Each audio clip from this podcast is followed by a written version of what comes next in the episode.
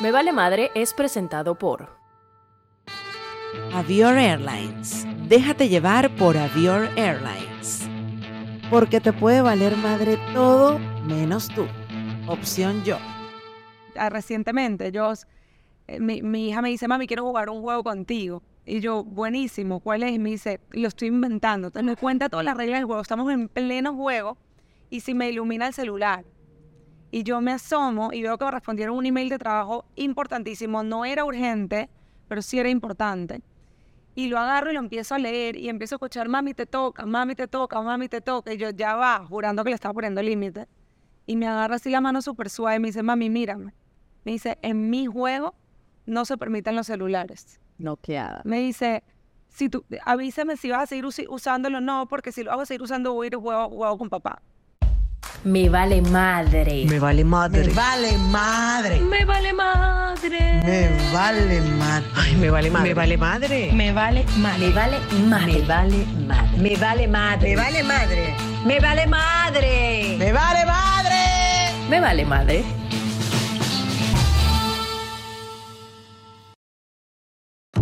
Muy buenos días, buenas tardes, buenas noches. Esto se llama Me Vale Madre Podcast. Otro episodio para tu casa, para que escuches desde la casa, desde en el carro, entre una reunión y otra. Estamos en Cascabel Estudio y agradecemos también a un montón de aliados que van a ver que van a aparecer aquí en segundos como arte de magia, que nos han apoyado para que este podcast llegue a usted, a su casa, a su familia y a la gente de Avior que voló en Mari, voló la familia, voló a la mía y nos permiten tener esta conversa tan útil que vamos a tener el día de hoy. Así es. Nuestra invitada para el episodio de esta temporada, una mujer que además eh, fomenta el bienestar desde sus cuentas de Instagram. Es fundadora de Más Paz Mental, que ha acompañado a más de 5.000 personas en el mundo. Es psicoterapeuta y además tengo que acotar que uh, sus cursos o su curso es uno de los más vendidos en línea de crecimiento personal. Con nosotros está Stephanie Essenfeld. ¿Cómo estás? Bienvenida. Mira, es que Steph, uno dice es más paz, más paz mental. O sea, a mí me decirle Stephanie. este, Steph de Más Paz Mental. Yo sé, la gente me ve por la calle, tú eres más paz mental. Y yo tipo en caos y que, no, hoy soy caos mental. ¿Cómo estás? Gracias, gracias por el honor de compartir aquí con ustedes todo lo que tengo para, para contar y para impactar y, y por ayudarme a multiplicar bienestar en el mundo. Amén. Qué belleza. Queremos lo mismo también. Estamos en eso también, a veces con menos paz. No, mentira. con más niñitos y caos. No, pero sabes que sí nos hemos dado cuenta, Stephanie, lo hemos hablado y lo hemos visto en el camino de este proyecto, en el camino de nuestras vidas, que en la medida que uno se va conectando con que las cosas fluyan, con la paz, que eso no quiere decir que que echarte y que pasen, sino no buscar entorpecer los procesos, las cosas andan y las cosas van como por un camino mejor. Completamente. Yo siempre digo, es literalmente el primer módulo de- del curso. No tomado Que- todavía. Voy para allá, Vamos voy para para eso, allá. les En octubre, en octubre. Em, que la aceptación radical es la base de todo. Y la aceptación radical, como lo, como lo explica Marshall Linehan, que es la creadora de la terapia dialéctica conductual, ella dice que la aceptación radical es abrirle la puerta a todas las experiencias que aparecen en el radar de vida, sean incómodas, sean cómodas, nos gusten, no nos gusten, todo lo que no podemos controlar eh, abrirle la puerta y reconocer que está ahí en vez de luchar contra eso es lo que nos va a dar esa fluidez de la que tú estás hablando. Claro, porque imagínate que todo el tiempo estamos en lucha con cosas que no queremos que nos pasen o que no queremos afrontar. O sea, eso es una constante guerra todos los días. ¿Quién, quién está tranquilo así? O sea, te enfermas, te, sabes, tu sistema inmunológico se deteriora, se inflama tu sistema linfático. O sea, hay un montón de cosas que uno no ve, pero que empieza a sentir. Y justamente que queríamos tener a Steph aquí el día de hoy, porque Steph es entre los contenidos que más genera en redes sociales, en todo lo que va también su, su curso de bienestar, habla demasiado acerca de los límites. Y sabemos que, bueno, que nosotros tenemos que poner límites en nuestro día a día para poder eh, estar en paz con nosotros. Porque haces así, Porque amiga. es muy difícil. Porque, muy difícil, porque vengo sé. una eh, generación de pronto en la que tú poner límites, pues eres mal vista. y está mal y puede ser tomada como grosera.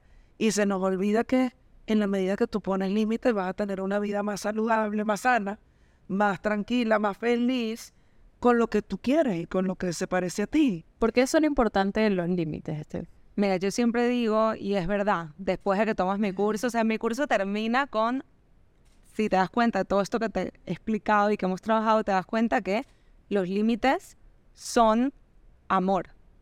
Literalmente es la definición más pura de límites, porque cuando tú pones límites, tú estás siendo honesto. Tú estás siendo honesto, tú te estás protegiendo, estás protegiendo la relación, estás tratando de, de co-crear un espacio seguro en la relación y en tu vida para poder fluir. Cuando tú no pones límites, tú estás rechazando lo que tu cuerpo te está pidiendo.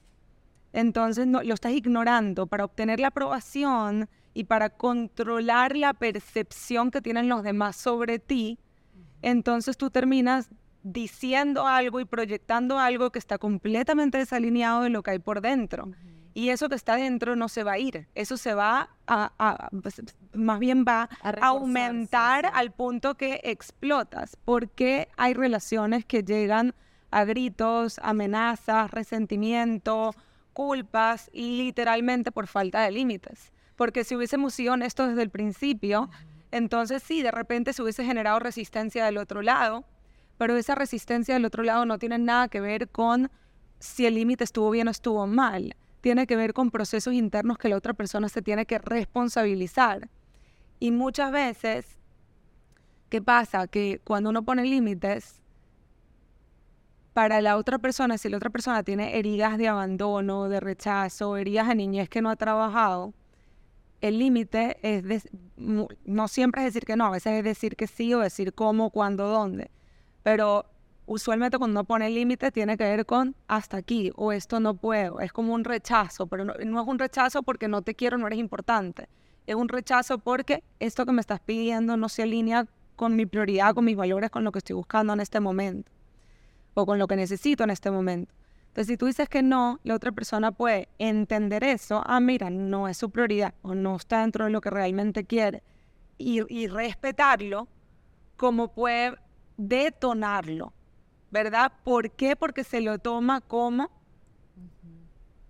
me está diciendo que no soy lo suficientemente importante o no tengo el control de esta persona, ¿verdad? No tengo el poder de dictar cómo esta persona va a funcionar en mi vida. Y entonces ahí es cuando viene la lucha, la frustración, la rabia, la manipulación. Pero nada de eso es responsabilidad tuya. ¿Tú estás pensando lo mismo que yo? No, yo estoy, ¿Tú te estás yendo a donde me estoy yendo yo? yo creo. A ver, ¿a dónde te estás yendo? Me estoy yendo a una de las relaciones que le vamos a dedicar o le hemos hablado durante este episodio, que a pesar de que pues queremos hablar de los límites con los niños, Vamos a ir para allá. vamos a ir para allá, todo lo que me estabas diciendo, eh, pues me resonaba también con las relaciones que tenemos a veces de adultos y con las relaciones que tenemos con la madre de nuestra pareja. Eh, no sé si tú pensaste en algún Bueno, momento amiga, en ¿qué esto. crees, ¿qué crees tú? Claro, y decía, claro, porque va más allá de decírselo con amor, ¿sabes? Y decírselo con un tono bonito a la suegrita, algo que es un límite de tu casa, de tu hijo, de tu familia. Y justamente te quería preguntar, Stephanie, porque creo que todo comienza pues por entenderlo uno. Porque si no lo entiendo yo y no lo acepto, ¿cómo le pongo el límite al otro? Pero de qué manera hacerse esa transformación, que quizás no puse el límite antes, de una manera amable. Porque hay una diferencia entre límite y control. Entonces le voy a dar un ejemplo muy claro. Control sería que tu suegra entra a tu casa y prenda un cigarrillo y tú digas, tienes que dejar de fumar, no puedes fumar. y que tú digas, no puedes fumar, ¿verdad? La verdad es que tu suegra puede decir si fuma o no en su vida. Ahora, si vas a fumar, tiene que ser fuera de mi casa. Eso ya es un límite. Porque tú no le estás diciendo no puedes fumar. Tú puedes decir, puedes hacerlo, más no dentro del perímetro de mi casa. Lo mismo lo podemos traducir a comentarios irrespetuosos. Todos esos comentarios los puedes decir, más no dentro de mi casa. Al tipo de alimentos que, que le entrega a tus hijos, por ejemplo, ¿verdad? Si tienes la típica suegra que le da caramelo de desayuno, almuerzo y cena a toda hora. Ajá, pero ¿cómo se lo diría a Stephanie? Por ejemplo, si tú ves, si tú te encuentras... te Lo de los encuentras caramelos. suegra Eh, No, la, eh, la acción de repente, o sea, como que porque... Dame un ejemplo específico Ok, para ayudarte. Te voy a dar un ejemplo específico. comenzamos, comenzamos con porque es importante, es importante porque uno escucha la- cuando he- hemos visto otros episodios de bienestar, tú dices, sí, pero ajá, ¿cómo lo hago? Porque de repente no, no, no tengo las palabras, a veces uno necesita literal un manual para Ah, yo poder... acabo de crear, acabo de manual. crear un manual de 50 guiones con la pareja, la suegra, los amigos. Lo quiero. o sea, Lo manual, lo necesita. Totalmente. Entonces imagínate, hay una situación en casa que ha pasado y que estoy, muy- estoy segura de que muchas personas lo han visto, que es el catalogar al niño, ¿ok? Ay, que está siendo un malcriado, que está siendo un llorón, que está, está siendo un tramposo, ¿ok? Entonces yo escucho a mi, a mi suegra o a una persona que le dice esto, que yo no lo hago con mi hijo, ¿cómo poner el límite al instante además? Me acaba de pasar, me acaba de pasar, o sea, literalmente el ejemplo que acabas de dar ahorita en Venezuela. Em, mi hija cuando le dijeron eres una malcriada o eres, y o eres una irrespetuosa, eres una grosera, se metió en el coche de mi bebé, mi bebé estaba comiendo, ya se metió en el coche y empezó a llorar. Yo me di cuenta de toda la situación. Yo pude en ese momento alzar la voz. Yéndome, ya mi hija tiene seis años. Si hubiese tenido dos, tres años, probablemente lo hubiese hecho yo. Pero ya mi hija tiene seis años, ya mi hija sabe cómo utilizar su voz. Ahorita simple, o sea, ya, ya tiene voz. Ahorita simplemente le tengo que enseñar a utilizarla con seres humanos que tienen cierta autoridad. ¿Entiendes? Porque yo, la idea es que ella se vuelva una adulta que pueda hacerlo con su jefe. Correcto. ¿verdad? Si es que llega a tener jefe. Entonces, ¿qué hago yo? En vez de yo meterme, primero me acerco donde ella, cuéntame, ¿qué te está sucediendo? Bueno, que me dijo que yo era esto, que yo era lo otro y no me gusta. Y yo digo, sí, qué duro que te digan así, es doloroso. Entonces, valido, valido sus emociones. ¿Le quieres decir tú que no te gusta que te llamen así? O sea, lo quieres decir, no, mano, podemos hacerlo juntos. O sea, lo puedes decir tú o lo podemos hacer juntos, porque si no lo decimos, lo va a continuar ocurriendo. Juntas. Ok, vamos, lo decimos juntas. Yo digo unas palabras, tú dices otras. Y practicamos. Ahí dentro del coche me metí, yo ahí dentro del coche. Eh, abuela, no me gusta que me digan malcriada. Puedes decir que estoy haciendo algo que no está bien, mas no me etiquetes. Incluso le enseño la palabra etiquetes y le explico lo que es. Ok, vamos a practicarlo. Dímelo a mí, me lo dice. Ok, lo vamos a decir juntas. Vamos juntas donde la abuela y le digo, Au, te tenemos que decir algo. Ok. No me gustó cuando, y le hago así, me llamaste malcriada. Prefiero que me digas que hice algo que no, que, que, que no estuvo bien o que podía haber hecho otra cosa. No me gusta que me etiqueten. Por favor, no lo hagas más. Juntas se lo decimos. A todas estas, mi suegra psicóloga, Si estás acompañándonos acá en Me Vale Madre Podcast, estamos seguras que eres una persona que está interesada en convertirte en una mejor persona, en conseguir opciones, en escuchar teorías, prácticas, herramientas que te puedan volver, bueno, hacerte encontrar tu mejor versión, amiga. Así es. A lo largo de nuestras entrevistas hemos descubierto que la mayoría de nuestros invitados y también por experiencias propias tenemos la necesidad de hacer terapia y sabemos que es una herramienta importantísima para nuestro crecimiento personal. Por eso queremos recomendarles a un grupo de especialistas que no importa en qué lugar del mundo estés, van a atenderte de manera online, van a conseguir quién es ese psicólogo que te va a acompañar y que te va a dar esas herramientas para cada día sentirte mejor. No importa si estás pasando un buen momento o malo, uno siempre necesita terapia. Así es. Es por eso que te invitamos a que te suscribas en el link que te vamos a dejar en la descripción de este video, porque Opción Yo tiene unos planes especiales para la gente que ve Me Vale Padre Podcast. Si entras a ese link, vas a tener la opción de tener estos paquetes, de agendar tu primera cita y de comenzar a cambiar realmente tu vida porque estás en tus manos, no en manos de los demás. Así es. Todo te puede valer madre. Lo que no te puede valer madre eres tú. Entonces para ella que yo haga esto es espectacular. Claro. Entonces no es que se va a gritar, pero ahora Claro. cuando se trata de otra suegra es mucho más retador, ¿verdad? Porque de repente no se lo toma, más como que, wow, qué orgullo que me están haciendo ver cómo cometí este error. No importa, está bien que, que a esa suegra no le guste, que le moleste, Te le incomoda. que le incomode, mientras tú lo hagas desde un lugar de amor, mientras tú no le estés diciendo, es que tú, ¿cómo te atreves a llamar a mi hija? No sé qué. Mientras tú lo hagas asertivamente desde el amor, a esa suegra, no, no, eh, ella se va a tener que adaptar a esta forma de ustedes de funcionar que internamente sabe que es desde el amor. Le cuesta respetar porque viene un de una cultura que honrar a tu padre y a tu madre o honrar a los adultos significa no les puedes decir absolutamente nada. Realmente. ¿ok? Pero internamente sabe que lo estás haciendo desde un lugar de amor. Porque tú no le estás diciendo no le llames la atención a tu nieto, tú le estás diciendo le puedes llamar la atención de esta manera, más no de esta manera. Entonces, a pesar de que puede durar unos días donde te hagan las caras y todo eso, que tú vas a tener que poner límites contigo misma para blindarte de esas caras y que no te afecten, se va a adaptar. Se va a adaptar y ahí es donde tú honras tu límite y le estás dando una lección de vida. Y si no, próximo guion de la suegra. Pásame el. Yo te va a tener varias versiones. El de la suegra es el que más versiones tiene. Mira, qué rudo, porque además de eso, est- acabas de mencionar el tema de que te pones un límite a las caras y a esa incomodidad que se puede generar, porque además, si tu suegra vive contigo, imagínate, luego esa, de ese momento incómodo que ella tiene que de alguna forma resolver ella también, su emocionalidad o que la hace sentir, lo que pasa es que uno siempre se quiere hacer responsable de las emocionalidades de los otros. Entonces es como que me da pena, me da miedo decirle tal cosa o poner este límite porque no quiero que se sienta mal. Pero la prioridad y el protagonismo lo tiene mi hijo.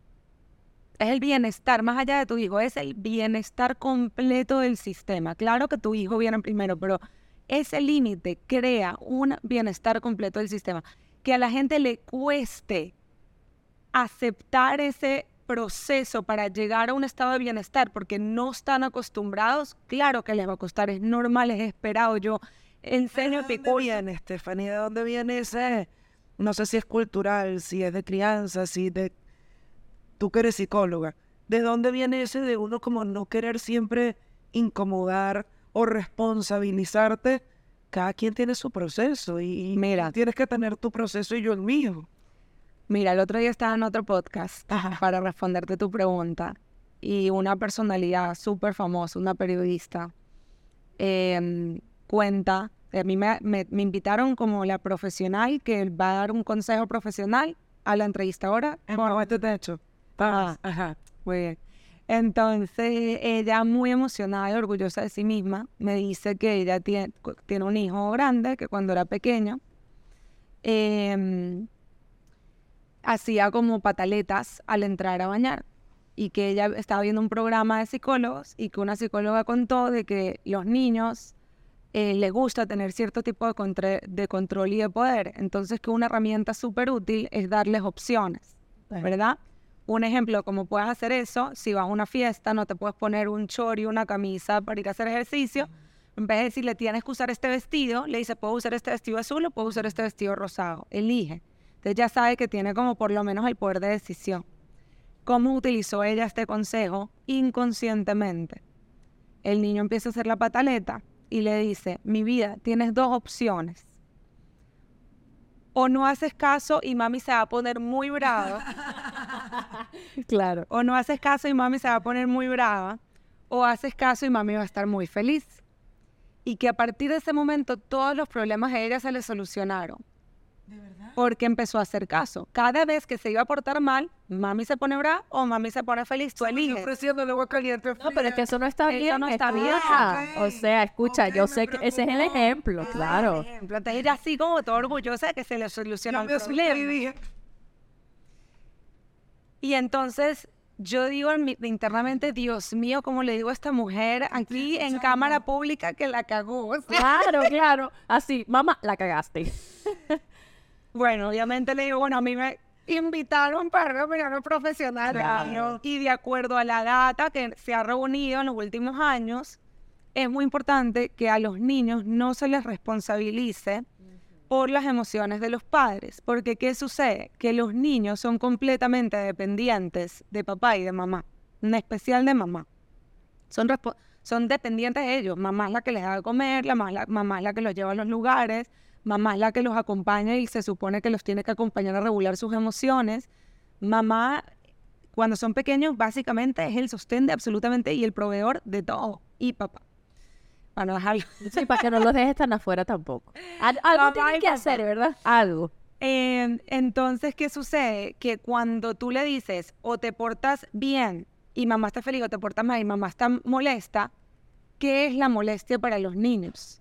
¿Qué significa estar molesta? Estar molesta, en especial para la gente que creció en las generaciones pasadas, no es estoy brava, pero voy a seguir aquí. vida. No, no, pero voy a seguir dándote todas tus necesidades bien. No, estar molesta El abandono. es te voy a ignorar, ¿verdad? Claro. Eh, caos en la casa de repente con el marido, porque ¿por qué no me ayudas? y no sé qué. Entonces el miedo a, a, a ese caos, es gritos, es amenazas, ¿verdad? Eso es estar bravo para la mayoría de las personas que crecieron en esas generaciones y para la mayoría de hoy en día también. Entonces estar brava básicamente es atenta contra mi supervivencia. Entonces es que estás criando un niño que se va a portar buenísimo, pero por miedo. Eso es todo, por puro miedo. Entonces, ese niño se vuelve un adulto y no es capaz de ponerle límites a su jefe, no es capaz de ponerle límites a su novio o a su novia, no es capaz de ponerle límites a sus amigos porque está constantemente responsabilizándose de que los demás no se pongan bravos. Crecimos en eso. Demasiado. De, la incomo- de no incomodar al otro, sobre todo con los comentarios en, en- en los núcleos familiares, que era como que, quédate tranquilo porque si no, no sé quién se va a poner bravo. Eh, no saltes en la cama porque la cama se va a romper y la abuelita se va a poner brava. O sea, Va a venir la policía. la policía, esa... Wow, y que hemos na- que no, lo de la policía. ¿Qué, Lo de la policía, señor policía que te va a llevar? no, la policía, no me llames a la policía. Mira, yo el otro día, a mí me pasó y yo me di cuenta, menos mal que me di cuenta en el momento y cambié la, la narrativa, pero yo tenía a mi hijo durmiendo y mi hija se levanta en medio de la noche a hacer pipí. Y cuando está haciendo pipí, de repente sin querer se iba a limpiar y se cayó el papel al piso y estaba a punto de empezar a llorar porque estaba sonámbula, que no sabía qué hacer. Y en ese momento, para que no llore y no despierte a mi hijo, ¿verdad? Porque ya después no iba a dormir. Sabemos eso. Yo no iba a dormir si todo eso pasaba, le digo, ni te atrevas a llorar que va a venir la policía. Se me salió. Salió, claro. A mí, A mí. Y, el, y ese mismo momento me dice, la policía es mala. ¿Qué le estoy enseñando? Tenerle pánico a la policía. O sea, ya ni siquiera a los ladrones, sí, no, sí, no, sí. que a la policía. Y así poquito a poquito creamos una narrativa. somos venezolanas. Tú eres distinto, Estoy tú eres traumatizada con la policía, de verdad. Con la policía no la quiero en ningún caso, ni el ladrón ni el policía. A nadie no me interesa. ¿Qué llamar al policía? No, no hay que llamarlo, tranquilo. Tranquilo, no pasa nada. Pero exacto, se me salió y, y- y yo creo que también es, nat- na- es naturalizar eso, ¿no? De, de que a veces, bueno, la podemos literal ca- cagar. todos, La cagamos todos. y, y poder identificar y decir, no, ya va. Cambiamos la, la narrativa de esto.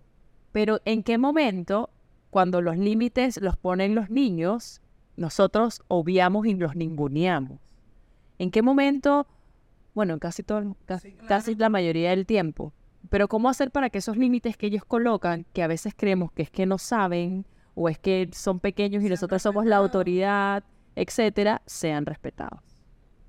La pregunta es cómo, cómo respetarlos, cómo identificar. ¿Cómo identificarlos? O sea, como que O sea, porque a veces se hace difícil entender si un niño no quiere comer más, por ejemplo, y tú te sientes como padre que él sí tiene que comer más y lo estás obligando y comer, pues bueno, es una función del cuerpo, probablemente, bueno, ya no quiere comer más.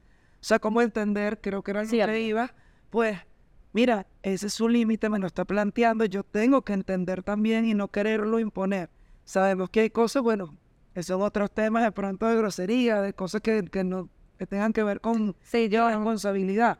Pero cómo, bueno, entender que él es un ser humano, o sea, creo que el ejemplo también clásico es venir y darle un beso a no sé quién, Exacto. ¿sabes? Entonces, mm, no dáselo, papito, abrázalo. Y el chavo no quiere. ¿Cómo respetarlos como seres humanos, Mira. aunque sean niños? espectacular y para mí empieza con nosotros. Muchas veces los padres queremos montarnos en un pedestal y ser como esos padres perfectos y crecemos bajo esa creencia de que un padre nunca se le pide perdón, eh, etcétera. De- es muy importante para que los niños puedan verbalizar sus límites con cualquier otra persona, con un mismo profesor. Ya sabemos cómo los profesores muchas veces cruzan los límites de los niños. Empezar por nosotros. Y para mí es eso, es bajarnos del pedestal y explicarle a los niños que somos seres humanos y que como seres humanos a veces vamos a cometer errores.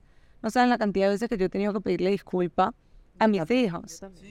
Eh, y eso está bien. Totalmente. ¿ok? Yo me acuerdo hace no mucho tiempo que detonaba completamente, no pude controlarme, empecé a gritar, ¿verdad? Yo, yo, yo misma pensaba, tipo, ¿qué pensará una persona que está tomando ahorita más paz mental viéndome, ¿sabes? Pero yo pensaría, es mamá y chama. O sea, también nos pasa a todos. Sería muy bonito también. Total, no, yo, Claro. los yo cuento estas historias en el curso para eso, porque soy humana. Claro. Pero ¿sabes qué fue lo increíble que fue lo que me hizo sentir que, sabes que estoy haciendo un muy buen trabajo? Muy buen trabajo. Empiezo a gritar, mi hija se agacha, se, abraza las piernas, así tipo película. Miedo. Y yo seguía gritando, era como que no podía controlar. Yo sabía que estaba haciendo algo malo, pero era como que seguía, no podía más. Y en eso sale ella misma de su propio miedo, me pasa por al lado, yo estaba en la puerta, tipo corriendo, y yo así como que no entiendo a dónde está yendo. Yo juraba que se estaba escapando. Agarro una bolsita que fue el regalo de salida que le dieron el día anterior en un cumpleaños de spa. Vuelve al cuarto, saca las pinturas de uñas, el maquillaje y de repente saca un espejo. Y viene a donde mí me lo da y me dice, mami, mírate, das miedo.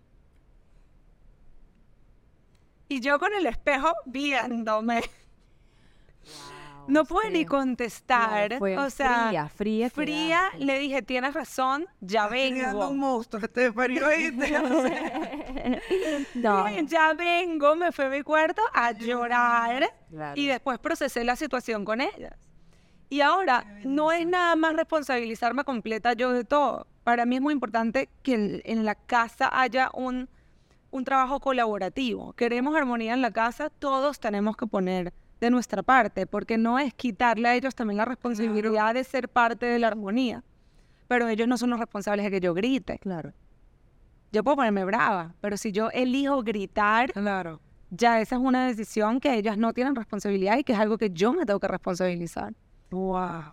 Qué rudo. Me vi, me vi reflejada como en momentos también en donde la he perdido y me ha salido como para drenar el grito así, pero el grito como si le gritaras a la almohada, pero lo hago en el carro. Y la mirada de mi hijo es del miedo, ¿sabes? Como que, y recuerdo que dije, no voy a permitirme, o sea, voy a intentar no permitirme esto más.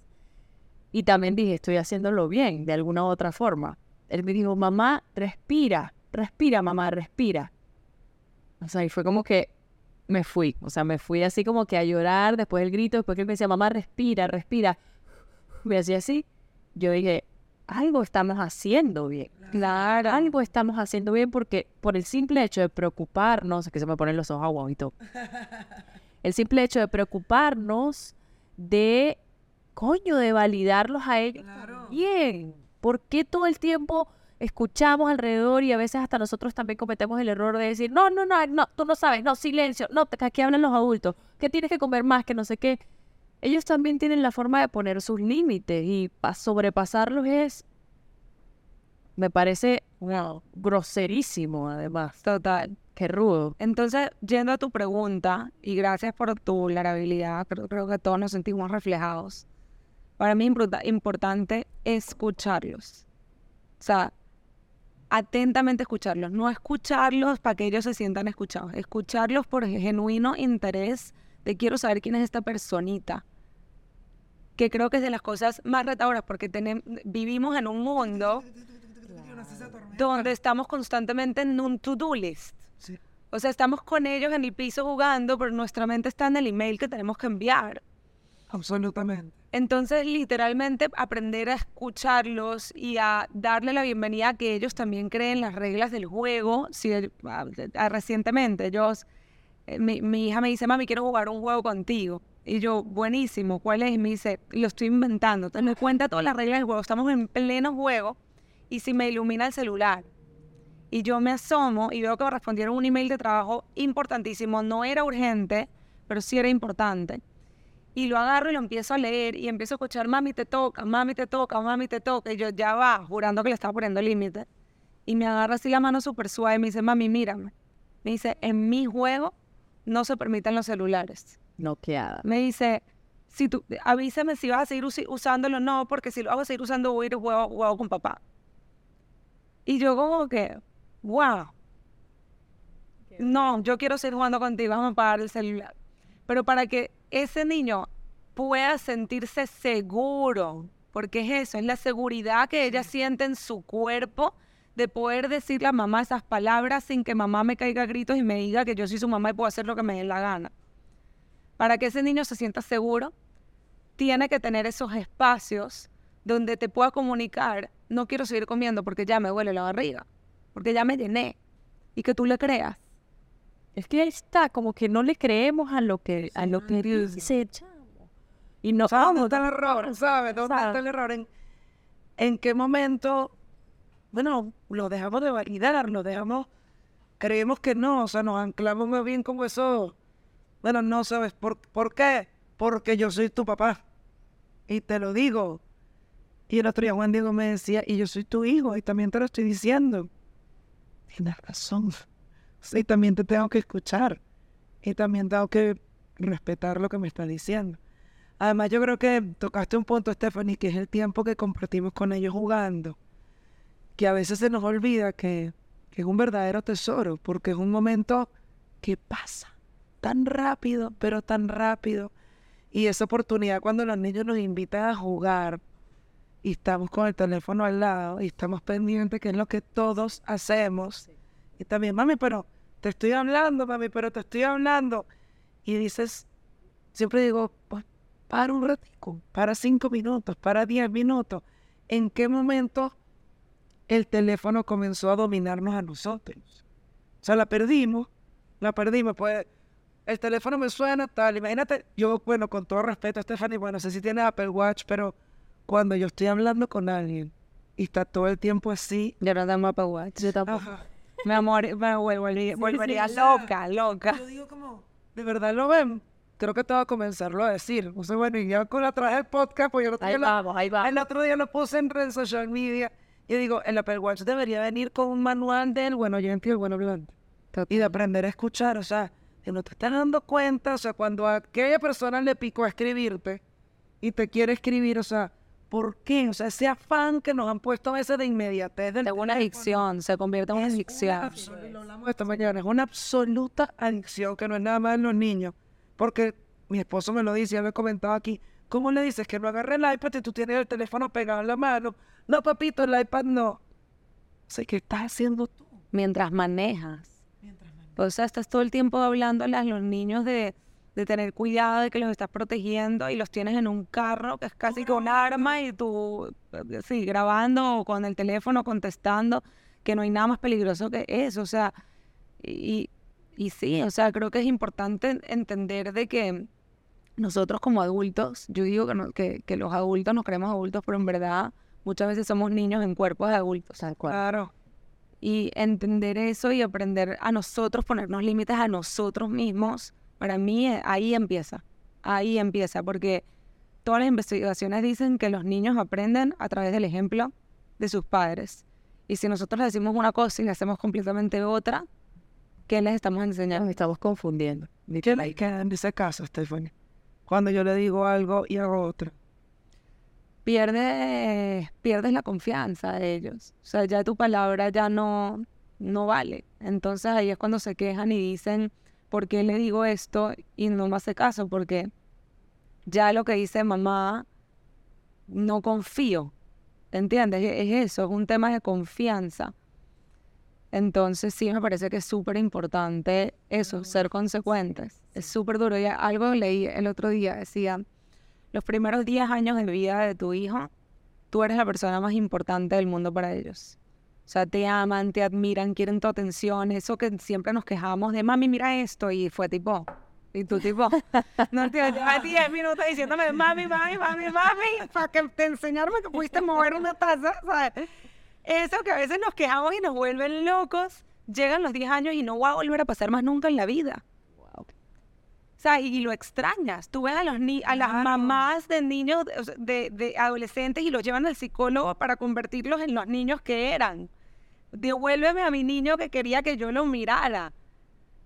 ¿Por qué? Porque se dan cuenta que, que esos 10 años, ya todos vamos a terminar llorando, los perdimos. Es que me lo imagino y, y pasa tan rápido. O sea, es como que, Dios, yo, yo siempre espero que nuestros espacios sirvan para un, para, para, bueno, para la conciencia de mamás y papás, ¿sabes? Como que, coño, ¿por qué no estoy haciendo esto? Y que de repente estés con el celular y, te- y, y- y valores el hecho de que el, el niño te mueva la taza, chamo. O sea, quiere tu atención, quiere tu validación también. Es como, a veces siento que, los que o sea, que somos tan irresponsables al traer a los niños. Uf, ¿sabes? Creemos sí. que estamos preparados y ni de vaina. Ni de vaina, pero también nos motiva a seguir creciendo y a ser mejores personas y mejores seres humanos, que al final es lo que queremos. Son, eso está este podcast. Claro que son sí. nuestros. Claro que sí, claro Son nuestros maestros. Y para eso está el curso también de Stephanie, que pues bueno, lo va, ¿cuántas veces lo haces al año, Stephanie? Tres veces al año. Tres veces al año. Ok. Viene en octubre. en octubre, son siete semanas. Yo siempre explico, la gente como que me pregunta mucho de qué se trata, de qué se trata, como que porque la gente no entiende mucho la palabra límites y no Correcto. entienden que, que el límite, hay todo el mundo de los límites y que una vez tú aprendes a establecerlos, la vida te hace así, tipo, te cambia radicalmente. Entonces yo explico que cuando tú estableces límites está la resistencia interna y la resistencia externa. La, la externa es el, miedo al conflicto, el miedo a ser desaprobado, rechazado, que hablen mal de ti, que te quiten el aula, el abandono, todo lo que pueda pasar externamente del cual no tienes ningún tipo de control. Y después está la resistencia interna, que es que es como que ese miedo de qué pasaría si eso sucede. ¿Ok?